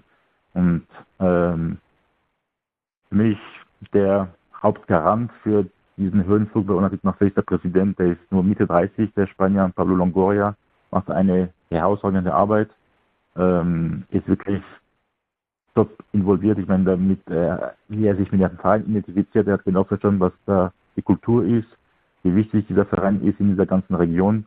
Ähm, Marseille und die Provence äh, sind einfach Fußball verrückt. Ähm, und deswegen ist auch eine gute Nachricht, auch für die Spannung einfach in der Liga, dass, dass Marseille da wieder oben mitspielt, dass sich die Mannschaft da etabliert und, und stabilisiert und hoffentlich haben wir bis Saisonende einen spannenden Titelkampf, aber auch für die Zukunft äh, mittelfristig betrachtet, dass Marseille auch mal vielleicht in der Champions League weiterkommen kann als die Gruppenphase. Und äh, was man da ja, beachtet bzw. verfolgt, ist schon sehr, sehr interessant. Äh, und jedes Spiel ist auch attraktiv. Und der Trainer Igor Tudor, der Kroate, der kritisch beäugt wurde im Saisonstart, weil er auch äh, ja, spaltet durch sein Verhalten, hat die Mannschaft jetzt komplett hinter sich. Sogar Spieler, die keine Rolle mehr spielen, wie der Kapitän Dimitri Payet. Und das ist sein Verdienst. Und äh, ja, auch, es war auch ein kluger Schachzug von Longoria, diesen Tudor zu holen. Ähm, ich bin gespannt, wie, wie weit es geht bei Olympique Marseille, aber äh, diese Mannschaft ist echt sehr stabil äh, mittlerweile aufgestellt, so dass man positiv oder optimistisch in die Zukunft blicken kann. Und äh, wie gesagt, ich würde schon gern 5 Euro äh, drauf wetten, dass Olympique Marseille das Double holt, Pokalmeisterschaft diese Saison. Hei, hei, hei. Aber gut, du bist ja bekannt für deine steilen Thesen. Äh, Christian, du hast vorhin äh, kurz gezuckt bei Malinowski, der ja von Bergamo ausgeliehen wurde. Warum? Ja, Malinowski und ja, Tudor. Nur weil er Ersatz war in, in einer schwachen Liga. Das kann ja, kann ja passieren. genau, ja. Also da kommen wir später drauf, weil das passt doch perfekt zum letzten Italien-Thema. Igor Tudor ähm, war ja bei Hellas, äh, hat da großartige Arbeit geleistet, ist so ein, ja, folgt dem Gasperini-Stil. Ähm, ist mhm. einer, der, der in die Ecke rein zu, äh, zu verlegen ist und macht. Da musst du aber kurz ein bisschen was dazu sagen. Was ist der Gasperini? Also Gasperini, der Atalanta-Trainer, äh, der, der wirklich mittlerweile ein Role Model in Italien geworden ist. Äh, danach kommen wir auf Monza zu sprechen. Da ist auch einer seiner Ex-Spieler. Es sind viele Ex-Spieler von Gasperini, die mittlerweile Trainer sind und die zumindest einige Elemente von Gasperini, mhm. dieses mutige, äh, hat man ja vorne aggressiv, intensiv, athletisch, äh, vorne äh, zum Beispiel, weil wir die Dreierkette ja hatten, dass einer aus der Dreierkette fast immer auch aus dem Spiel heraus sich bis mit in den gegnerischen Strafraum einschaltet. Ähm, und Tudor hat es in der Serie A äh, sozusagen so äh, ja, diese Idee sozusagen schon von Gasperini weitergeführt. Und man sieht jetzt, dass er auch bei einem großen Verein, bei einem Traditionsverein mit einem gewissen Spielermaterial das auch umsetzen kann. Ja, und Malinowski ist einer, das zeigt halt das, was Alexi auch gesagt hat. Klar, Malinowski hat jetzt bei Atalanta nicht mehr die große Rolle gespielt, aber die Qualität von Malinowski, glaube ich, die steht außer Frage. Allein dieser Abschluss aus der Distanz, glaube ich, an den können sich einige erinnern. Also das sieht man auch, oder auch ein Alexi Sanchez. Bei Sanchez, klar, da war immer, das ist nicht mehr der Jüngste, keine Frage, aber was der an Erfahrung mit mitbringt. Der hat auch bei Inter noch, bevor er zu Marseille gew äh, gewechselt ist, wichtige Spiele entschieden, hat zum Beispiel einen Supercup gegen, gegen Juve vergangenes Jahr in der 120. entschieden. Also da steckt schon auch individuelle Qualität drin und das aber zu einer Mannschaft zu formen, äh, glaube ich, da muss man schon auch den Trainer äh, ja eben hervorheben. Das klingt alles sehr gut. Jetzt war das letzte Mal, wo wahrscheinlich dann viele deutsche Fußballfans mit Marseille zu tun hatten, außerhalb der Ligaturen, beim, bei den Spielen gegen Eintracht Frankfurt, wo es ja auch zu Szenen neben den Rängen gab. Und ich, ich, es tut mir jetzt ein bisschen leid, weil jetzt haben wir endlich mal ein Ligue 1-Segment, wo wir nicht über Fanausschreitungen sprechen. Aber trotzdem möchte ich einmal kurz die Nachfrage stellen, Alexi, wird das denn noch thematisiert? Gibt es da noch eine Aufarbeitung rund um das, was da passiert ist? Warum was ist da Schlimmes passiert, ehrlich gesagt? Na, das waren doch die Raketen, die gefeuert wurden auf den Frankfurter ja, Block und dann. Aber vom Frankfurter Block sind auch Raketen Richtung Marseille geflogen. Das Das okay. mich wieder gewaltig, dass da immer die Marseille-Fans an den Pranger gestellt werden und die Frankfurt-Fans äh, gelten wieder als die geilsten der Welt. Also die haben unheimlich viele Hooligans, die äh, sorgen auch immer wieder für Unruhe. Bei jedem Auswärtsspiel im Europapokal haben die auch Raketen dabei und, und, und ist immer wieder Problem mit denen. Und äh, also ich weiß nicht, warum man dieses Thema nochmal thematisieren sollte. Äh, ja, ich dachte, ich dachte deshalb, äh, weil es gab ja da unter anderem den Fan, der getroffen wurde an der Halsschlagader, der zum Glück das alles gut überstanden hat. Aber ich hätte jetzt, also auch ergebnisoffen. Ich will ja gar nicht sagen, die eine Seite ja, also trägt der Mensch oder das andere, weil ich war nicht vor Ort. Aber wird das noch äh, besprochen irgendwie oder thematisiert? In Frankreich. Mhm. Seit dem, seit dem Spiel zu Ende ist keine einzige Zeile, wirklich. Ach, das ist ja verrückt. Okay. Ja gut, ich hätte eben gedacht, weil es eben diese zum Glück ja dann gut gegangenen dramatischen Konsequenzen hatte. Wie gesagt, ich will da ja auch gar nicht, ich war ja nicht mit dabei. Also, also das Spiel ist auch besser verlaufen, weil auch mhm. sehr viel Polizeieinsatz dabei war in Frankfurt jetzt. Äh, ich glaube, das war am äh, vierten Spieltag. Ähm, aber da mussten klar beide Seiten äh, äh, getrennt werden, weil die Frankfurter Fans auch gerne mhm. auf die Mafia-Anhänger aufgehauen hätten. Und äh, übrigens bei Paris gegen Bayern ist alles reibungslos verlaufen, obwohl es da auch äh, bei, auf Paris-Seite äh, einige gewalttätige Fans gibt. Ähm, aber äh, die 2000 Münchner oder 2300 äh, haben einen, einen schönen Abend erlebt, nicht nur ergebnistechnisch. Mhm.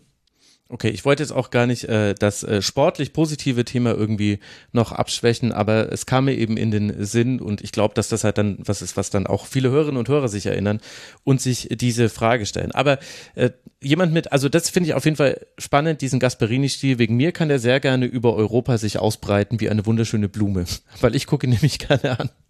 Das ist, ja, das, äh, und äh, vielleicht passiert ja das auch gerade mit äh, dem Gasperini-Stil. Jetzt haben wir schon die Brücke, du hast es schon äh, angesprochen, äh, Christian, über Monza wollen wir ja. noch sprechen, denn bei denen läuft es auch ganz fantastisch.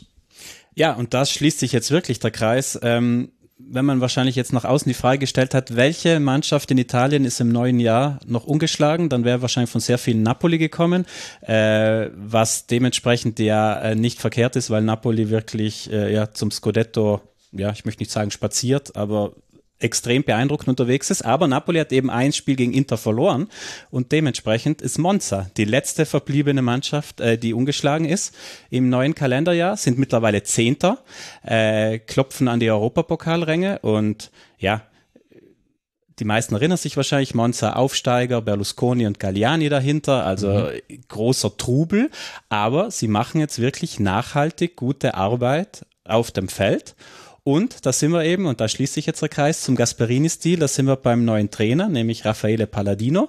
Äh, das ist ein Ex-Spieler. Ähm, Monza ist mit fünf Niederlagen in Folge gestartet, äh, als äh, untypischer Aufsteiger, ja mit viel Geld, äh, mhm. war dem zufolge der Trainer. Stroppa musste gehen und sie haben Palladino hochgezogen aus der eigenen Jugend. Der hatte noch keine äh, Profi-Erfahrung. Und zu Palladino muss man sagen, ehemaliger Serie A-Spieler, der hat schon in der Jugend unter Gasperini bei Juve gespielt, hm. hat dann unter Gasperini bei Genoa als Spieler gespielt und diese, in dieser Genoa-Mannschaft war auch Ivan Juric, der heute Torino trainiert, der einen ähnlichen Stil wie Gasperini spielen lässt. Thiago Motta, den viele noch kennen, äh, aus dem Triple von Inter, der jetzt Bologna auch auf Platz 11 geführt hat, der auch in dieser Genoa-Mannschaft war. Der Co-Trainer von Juric war auch als Spieler in dieser Mannschaft und ein Verteidiger, Salvatore Bocchetti, hat auch kurzzeitig in dieser Saison Hellas trainiert. Also damit will ich sagen, das sind alles Spieler, die unter Gasperini gespielt haben. Und da entwickelt sich wirklich ja so eine kleine Gasperini-Generation. Und gerade bei Palladino ist es wirklich frappierend. Also es gibt einige Parallelen zum Atalanta-Stil. Das ist eben, hat man ja vorhin schon mal kurz angerissen, die Dreierkette, aber eine sehr mutige Dreierkette, die hochschiebt, äh, wo immer mindestens einer aus dieser Dreierkette eben den Angriff mit vorne begleitet, so zu, sozusagen Überzahl schafft oder auch ganz oft einfach einen Überraschungsmoment schafft, dass die gegnerische Abwehrreihe dann sie vielleicht auf einen Spieler konzentrieren muss, den sie nicht auf dem Schirm hatten. Dadurch wird mehr Platz für die offensiven Kreativen frei. Also das ist so ein bisschen das Grundprinzip. Es ist mutig, es ist spielfreudig. Ähm, und mit diesem Stil ist eben dieser Trainer Palladino, den davor noch keiner wirklich auf dem Schirm hatte, hat er jetzt Monza erstmal auf Platz 10 geführt. Und die sagen jetzt auch ganz offen, Ähm, so, den ersten Teil haben wir erledigt, nämlich Richtung Abschied, Abstieg dürfte nicht mehr viel passieren. Jetzt schauen wir, was nach oben geht. Also der Anspruch bei Monza, Galliani hat vor der Saison auch äh, getönt, wir würden gerne Zehnter werden. Da haben ein paar gemeint, ja, mal schauen. Jetzt sind sie im Moment Zehnter. Und äh, es ist eben nicht nur, weil sie große Namen haben, darf man nicht vergessen, Monza hat einen Stefano einen Sensi geholt, einen Ex-Interspieler, mhm. einen Caprari, einen Pessina von Atalanta eben, der genau diesen äh, Stil kennt, der aktueller italienischer Nationalspieler ist. Also welcher Aufsteiger kann sich solche Leute holen? Das ist schon klar, sie sind kein typischer Aufsteiger, aber sie zeigen es jetzt halt eben auch auf Platz, dass eine Idee dahinter ist. Haben Juve zweimal in dieser Saison geschlagen, mhm. haben gegen Inter jetzt zuletzt auch gepunktet. Also Monza ist auf einem sehr guten Weg und Palladino ist ein sehr interessanter junger Trainer, Personalie. Meine Güte, Gasparini, der Wolfgang Frank des italienischen Fußballs. Ja, ist also Atalanta, wenn man sich kurz die Tabelle anschaut, Atalanta ist jetzt auch mittendrin in mhm. den in den Kampf um die Champions League Rennen. Gasparini entwickelt auch Atalanta so ein bisschen in Nuancen weiter. Also ist wirklich beeindruckend, dass da wirklich ja eine Generation heranwächst und äh, Palladino eben ja einer der da ist. Auch ganz interessant, das ist nicht eins zu eins der Gasperini-Stil. Also Atalanta ist jetzt mehr geradliniger, da kommen wir vielleicht ein anderes Mal drauf zu sprechen. Heulund und Lookman, äh, die zwei machen da vorne richtig Krawall. Also sehr viel in die Tiefe, sehr viel äh, äh, geradlinig. Und bei Palladino ist es so ein Mix. Es ist schon, sind diese intensiven, aggressiven Elemente, aber Monza ist auch eine der Mannschaften, ich glaube, die mit dem drittmeisten Ballbesitz in der Liga. Also mhm. es ist auch ein Interesse dran, das Ganze schon auch, äh, auch mit Ballbesitz herauszugestalten, aber dann trotzdem trotzdem eben diese mutigen Elemente.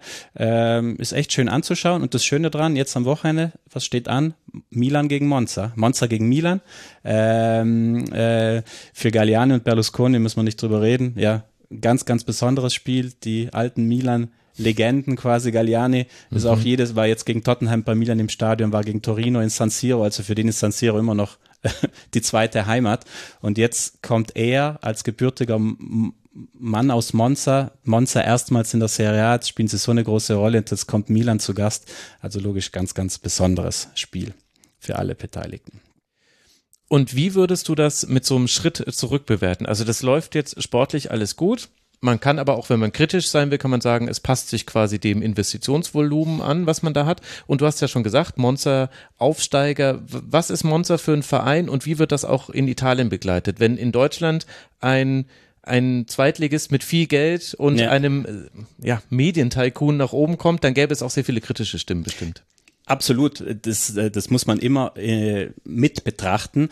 Aber ich finde es halt insofern interessant, dass gerade die Entscheidung, man würde sich ja dann erwarten, dass dann vielleicht auch auf der Trainerbank Trainer. ein großer mhm. Name oder so und, äh, und da sind sie jetzt wirklich einen anderen Weg gegangen, äh, wurden auch immer wieder Parallelen zu Saki aufgezeichnet. Selbst mhm. Saki hat jetzt gemeint, oh, er sieht sich ein bisschen in dieser Entscheidung mit Palladino wieder, weil Saki wurde damals von Berlusconi auch, den kannte ja niemand und dann hat er eine ganze Ära geprägt. Also jetzt wollen wir Palladino nicht diesen riesen Rucksack mitgeben, aber ich, es zeigt schon, finde ich, dass sie eben jetzt weg vom Geld und weg vom Investitionsvolumen, was selbstverständlich nicht vergleichbar ist mit vielen anderen Mannschaften in dieser Region, trotzdem auch eine gewisse Idee dahinter ist. Was auch ganz spannend ist, im letzten Spiel gegen Bologna, Ligaspiel, standen in der Startelf neun Italiener.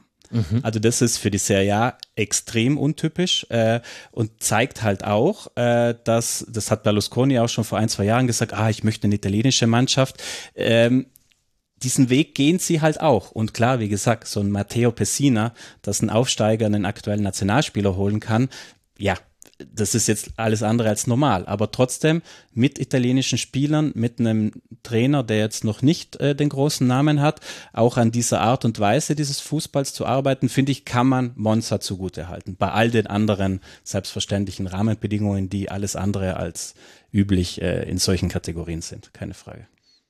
Also das mit den äh, das überragend. Übrigens bei PSG Bayern hatten wir mehr Franzosen bei Bayern als bei PSG. Äh, so am Rande. Mhm. Aber äh, Christian, was ist mit Berlusconi? Ich meine, hat er immer noch Milan äh, im Herzen? Was ist, wenn Milan gegen Monza spielt? Äh, Versteckt er sich dann oder, oder, nee, oder nee, kann nee. das Spiel nochmal verfolgen? nee, das ist, wie gesagt, das ist so ein Feiertag für die, auch für Giuliani. Klar haben die beide noch Milan im Herzen, das ist ja ganz klar. Es gibt legendäre Bilder, als äh, äh im Januar hat eben Monza gegen Inter gespielt und der Ausgleich für Monza, das 2-2, fiel in der Nachspielzeit.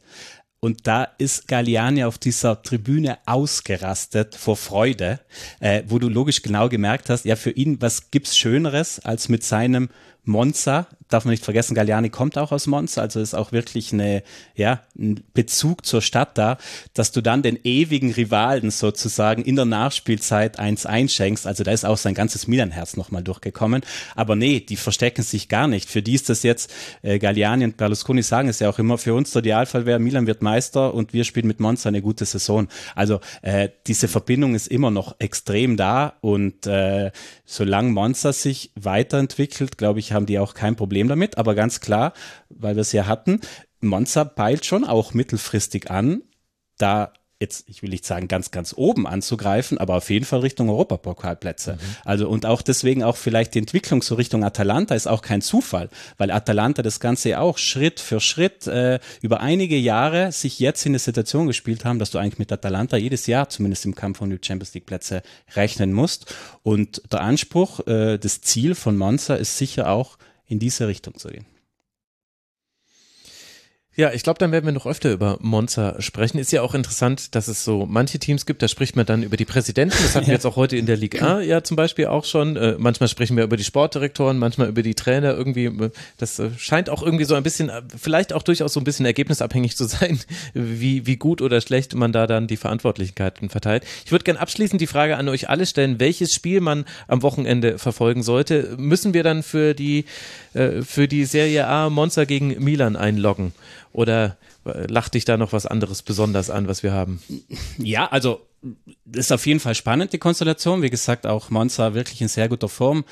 Ich kann aber auch jedem nur am Freitag Sassuolo gegen Napoli ans Herz legen, äh, mhm. weil Napoli, was Napoli weiterhin macht, ist einfach herausragend. Und Sassuolo hat sich auch wieder gefangen, hat eben zuletzt diese fünf Stück in San Siro Milan eingeschenkt. Mhm. Eine sehr spielstarke Mannschaft. Bin gespannt, ob die ein Mittel gegen dieses ja so beeindruckende Napoli finden. Freitag ist das. Äh, das ist ganz gut, weil vielleicht hat ja dann Alex äh, kein Freitagsspiel. Alex, welches äh, La Liga-Spiel sollten wir uns zu Gemüte führen? Ja, eigentlich hast du schon genannt, das Spiel der Spiele ist heute Abend in der Europa League und hm. weniger in La Liga. Äh, Barca gegen Man United. Ähm, kommt vielleicht für den einen oder anderen Hörer zu spät, wenn er die Episode anhört. Dann würde ich ihm ans Herz legen, vielleicht die Woche oder dieses Wochenende eher nur so nebenbei La Liga zu verfolgen und den richtigen Fokus dann aber nächste Woche legen, nicht nur auf dann Man United Barca mit genügend Vorlaufzeit, sondern nächste Woche ist das Madrider Stadtderby Real Madrid gegen Atletico. Also Samstag, 25.02. Das ist das Spiel. Ähm, naja, der Spiele kann man jetzt nicht so sagen, Atletico war dafür zuletzt nicht gut genug, aber in diesem Wochenende gibt's nicht so das Spiel Barca zum Beispiel nur zu Hause gegen Cardis ja, pflichtgemäßes 1 zu 0 könnte es da geben, würde ich jetzt fast schon sagen. Ähm, Real Madrid hat ein schweres Spiel in Osasuna, aber da würde ich jetzt auch nicht sagen, versammelt euch zwingend vor dem Fernseher. Also vielleicht eher dann bei United oder eben die Woche drauf beim Madrider Derby.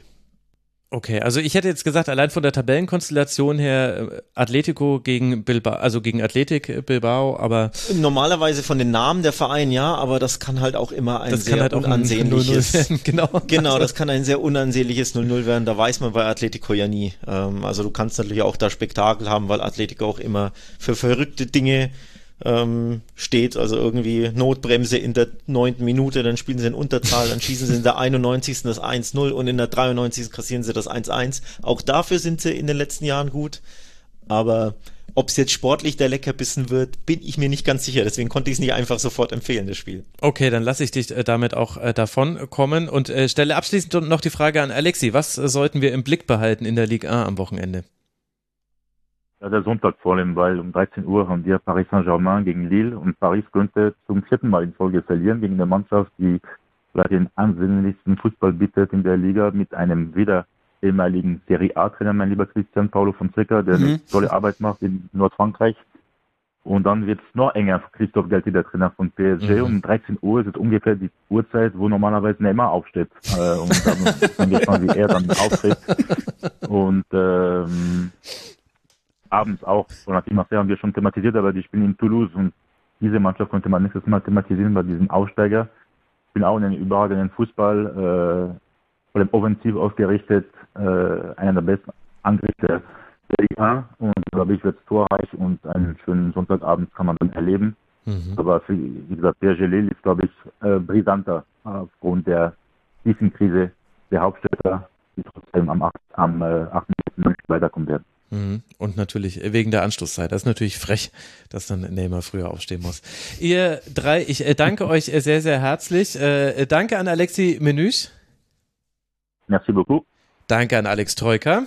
Sehr gerne. Bis zum nächsten Mal. Und danke, lieber Christian Bernhard. Schön, dass du hier warst. Ja, schön war's. Und wir machen an der Stelle jetzt weiter mit der Premier League. Ich wünsche euch viel Spaß dabei. Jetzt begrüße ich bei mir Yogi Hebel, die Legende. Er ist hier. Hallo Yogi, schön, dass du Zeit für die Ligatour hast.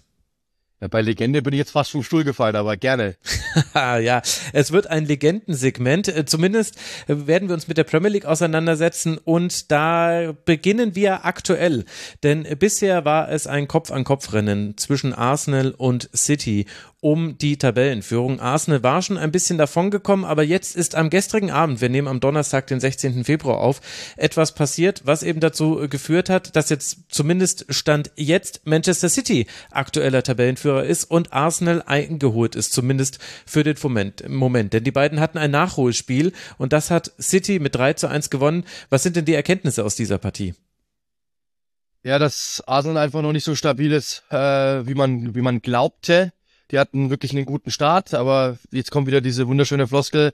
In der Saison ist halt einfach ein Marathon und kein Sprint. Die sind sehr, sehr gut aus den Startlöchern gekommen, aber in den letzten Wochen halt einfach wirklich nicht mehr gut. Das muss man klar sagen. Sie haben gegen Everton verloren. Sie haben dann unentschieden gespielt am Wochenende gegen Brentford, auch wenn das jetzt nicht mit rechten Dingen zugegangen ist, muss man wirklich fairerweise sagen.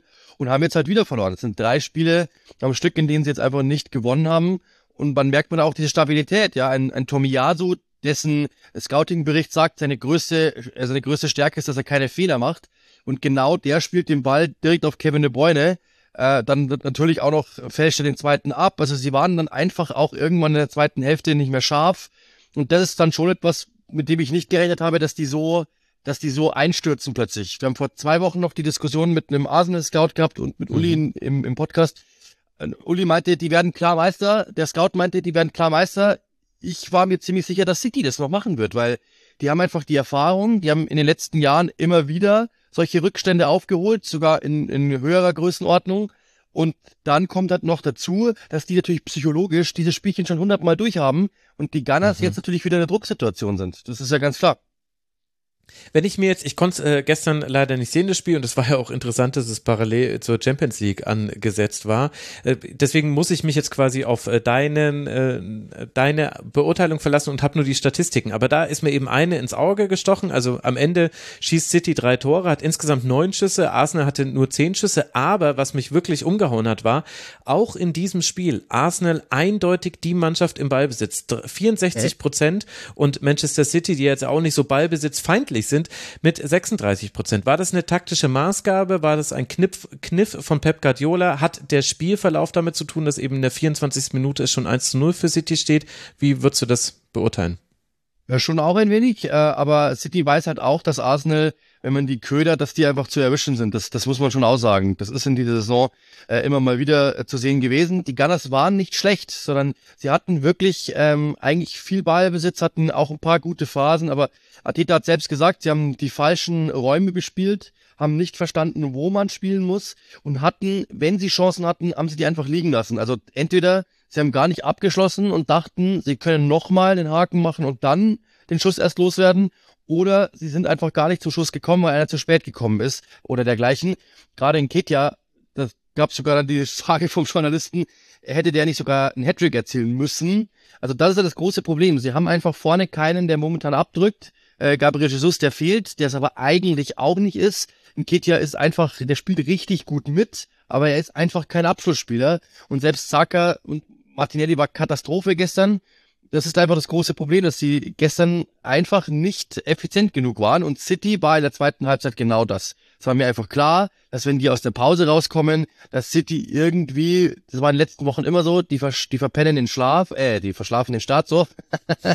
und in der zweiten Hälfte sind die dann richtig gut. Und genauso war es halt gestern auch wieder. Das, irgendwie hat sich abgezeichnet, dass die dann einfach nochmal was drauflegen können und dass bei Arsenal dann eher das Grübeln losgeht. Mhm. Wie ist denn so das Echo jetzt auf äh, diese Schwächephase Arsenals und dann auch gleichzeitig damit einhergehend ja auch eine Stärke von City, die ja auch noch ganz andere Themen haben. Also ich denke, wir müssen jetzt nicht absolut okay. ins Detail einsteigen, weil dann sprengen wir diese Ligatour. Aber Manchester City wurde von der Liga verklagt. Kannst du da mal für diejenigen, die nur die Überschriften gelesen haben, ganz kurz sagen, um was geht es da und äh, spielt das überhaupt jetzt eine Rolle, wenn jetzt über sportliche Themen bei City gerade gesprochen wird? Okay, ich hatte sie die letzte Woche und muss schon sagen, ich, hab, ich glaube, dass das schon ein Faktor ist. Also sie hatten, sie sind über 100 Mal oder in über 100 Fällen von der äh, Premier League quasi ja angezeigt worden äh, meistens Financial Fairplay. Also sie haben Verträge nicht angegeben oder die Vertragsinhalte nicht angegeben oder falsch angegeben oder zu niedrig, niedrig angegeben, sei es mit Spielern, sei es mit Trainern, sei es auch mit Sponsoren. Und das natürlich dann logischerweise verschiebt es die Bilanz oder zumindest das bilanzielle Bild, das die Premier League von diesem Verein hat und damit natürlich Financial Fairplay Regeln gebrochen. Jetzt hat die Liga schon ein bisschen zurückrudern müssen, weil allein schon mal sechs äh, Fälle davon äh, nicht gerechtfertigt waren. Da hat natürlich jetzt City die Hoffnung, dass das so weitergeht, dass die, dass der ein oder andere Fall da äh, beugelt und das dann heißt, nee, ist nicht so. Ein Satz könnte aber wirklich zum Problem werden. Es ist äh, der, der Scheich quasi gefragt worden, ob er irgendwie Geld reingepumpt hat. Er hat gesagt, nein, absolut nicht.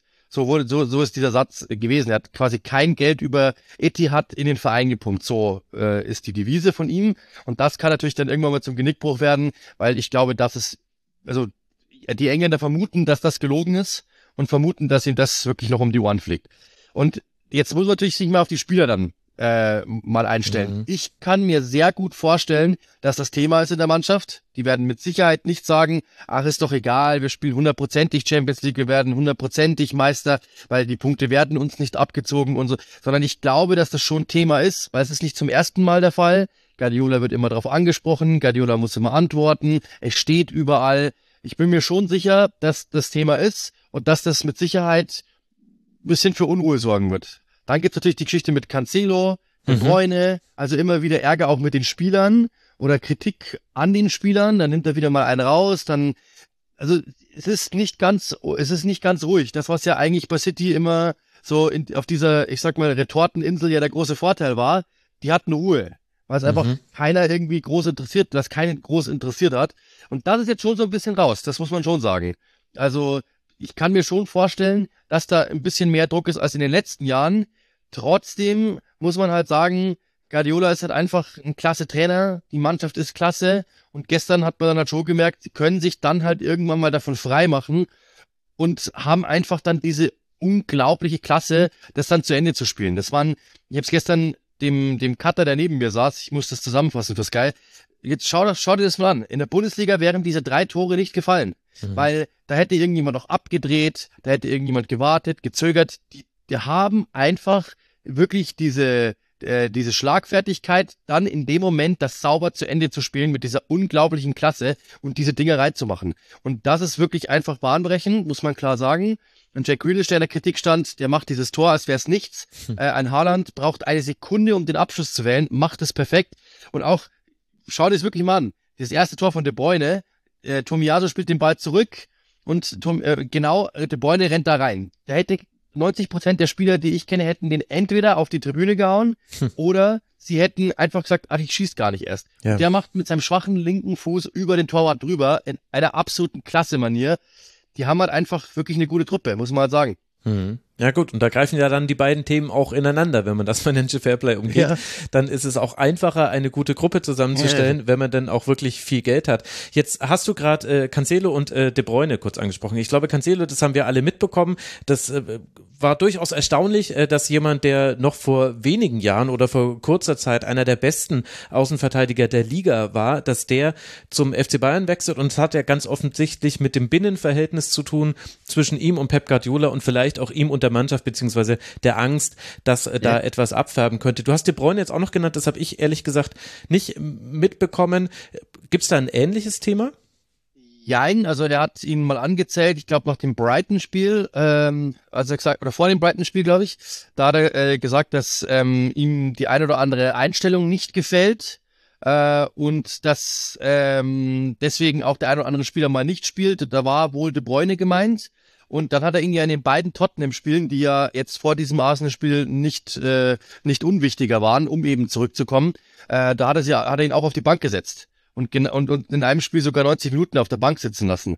Äh, und das ist natürlich dann schon etwas, wo viele gesagt haben, okay, also Kevin De Bruyne in so einem wichtigen Spiel 90 Minuten auf, äh, auf der Bank sitzen zu lassen, ist schon ein Zeichen. Und da war eben wohl so, dass der Tenor, dass er nicht genug nach hinten gearbeitet hat, dass ihm die Einstellung nicht so gefallen hat äh, und dass er deswegen mal ein Zeichen setzen wollte. Und er hat es auch immer wieder gesagt, eben, äh, dass De Bruyne schon wichtig ist, aber dass ihm momentan halt das nicht so gefällt, wie er arbeitet. Mhm.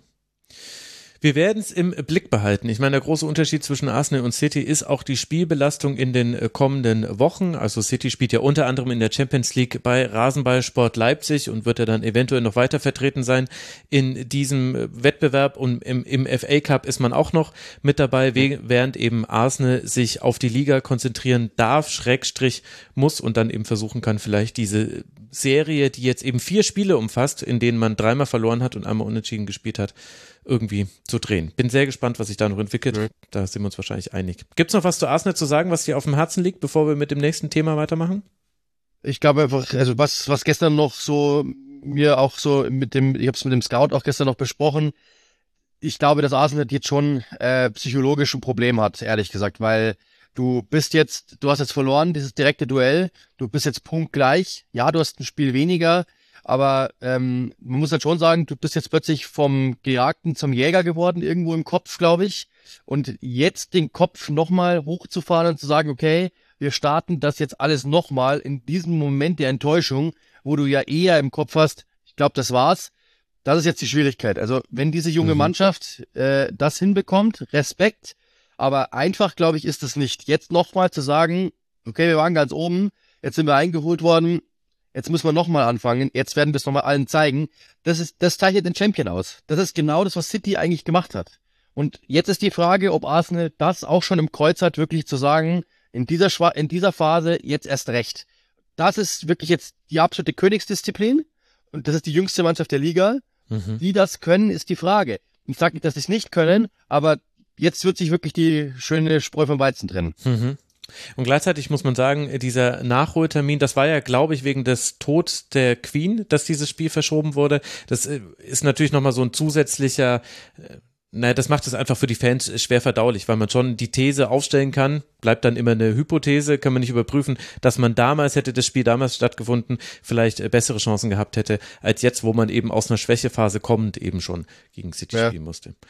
Aber so ja. ist es eben manchmal. Wir wollen noch über den FC Southampton sprechen und für alle Hörerinnen und. Hörer, die sich wundern, warum kommt jetzt hier Southampton? Naja, das könnte unter anderem mit dem Tabellenplatz zusammenhängen, denn die liegen auf dem allerletzten Platz, haben nur 15 Punkte, vier Punkte Rückstand sind es auf Leeds United, die aktuell auf dem ersten Nicht-Abstiegsplatz liegen. Was ist bei Southampton los? Jetzt haben den Trainer entlassen, Nathan Jones, äh, und dann war es eben so, äh, sicher, dass eigentlich Jesse Marsh der neue Trainer wird, der bei Leeds erst wenige Tage zuvor entlassen worden ist, mhm. der ehemalige RB-Trainer. Äh, und der ist es, wird jetzt offensichtlich nicht. Knackpunkt ist scheinbar die Vertragslänge, was man so liest. Aber ähm, ja, ist halt sehr kurios, weil auf Hasenhüttel, der ja eigentlich ein gestandener Trainer war, weltweit, man einen Trainer geholt hat, der äh, mit Nathan Jones, der ja ein besserer Zweitligatrainer war, der bei Stoke es nicht geschafft hat, irgendwie etwas hinzubekommen und eigentlich nur in Luton funktioniert hat und der dann halt am Schluss sehr krude und sehr, also sehr wirre Interviews gegeben hat mit, mit Aussagen wie, ich bin, ich bin nicht schuld, sondern im Endeffekt durfte ich ja nicht ich selbst sein und ich war ein anderer und musste ein anderer sein, aber jetzt werde ich wieder ich selbst sein und dann, als er, er selbst war, lief es noch viel schlimmer. und dann auch Sätze äh, gedroppt hat wie, ähm, ich bin statistisch gesehen der beste Trainer Europas und so, also wo man sich halt wirklich okay. die Frage stellt, was ist denn, was ist denn eigentlich mit dem los? Und äh, Uli kam eigentlich, der hatte jetzt Southampton ein paar Mal, der kam jedes Mal raus und kam zu mir und sagte, ey, was der schon wieder für Interviews gegeben hat, du musst dir das mal anhören, weil der einfach komplett neben der Spur ist. Und so hat die Mannschaft auch gespielt. Und das große Problem ist halt, nach dieser Hasenhüttl-Entlassung, äh, wo du ja eigentlich wusstest, es geht runter in der Tabelle, dass du dann halt sagst, wir gönnen uns ein Projekt, bei dem wir nicht wissen, ob der schon dieses Premier League Format hat. Damit hast du jetzt einfach halt einen Monat, glaube ich, war er jetzt im Amt oder ich weiß gar nicht, wie viele Monate. Das hast du einfach verloren. Das hast du einfach verloren. So easy ist es. Nee, seit, seit November, ja gut. In, 14 Spiele, ja. Du hast einfach Zeit verloren. Du musst jetzt wieder von vorne anfangen, jemanden zu finden, der dir hilft. Und das ist das große Problem. Einfach, Southampton hat da, glaube ich, die Situation nicht ganz richtig verstanden und sind jetzt Tabellenletzter. Und dann ist es ja auch einigermaßen skurril, deswegen habe ich nämlich extra den Abstand zu Leeds United nochmal genannt, dass man dann eben denjenigen primär holen möchte im ersten Versuch, der da gerade entlassen wurde. Ja.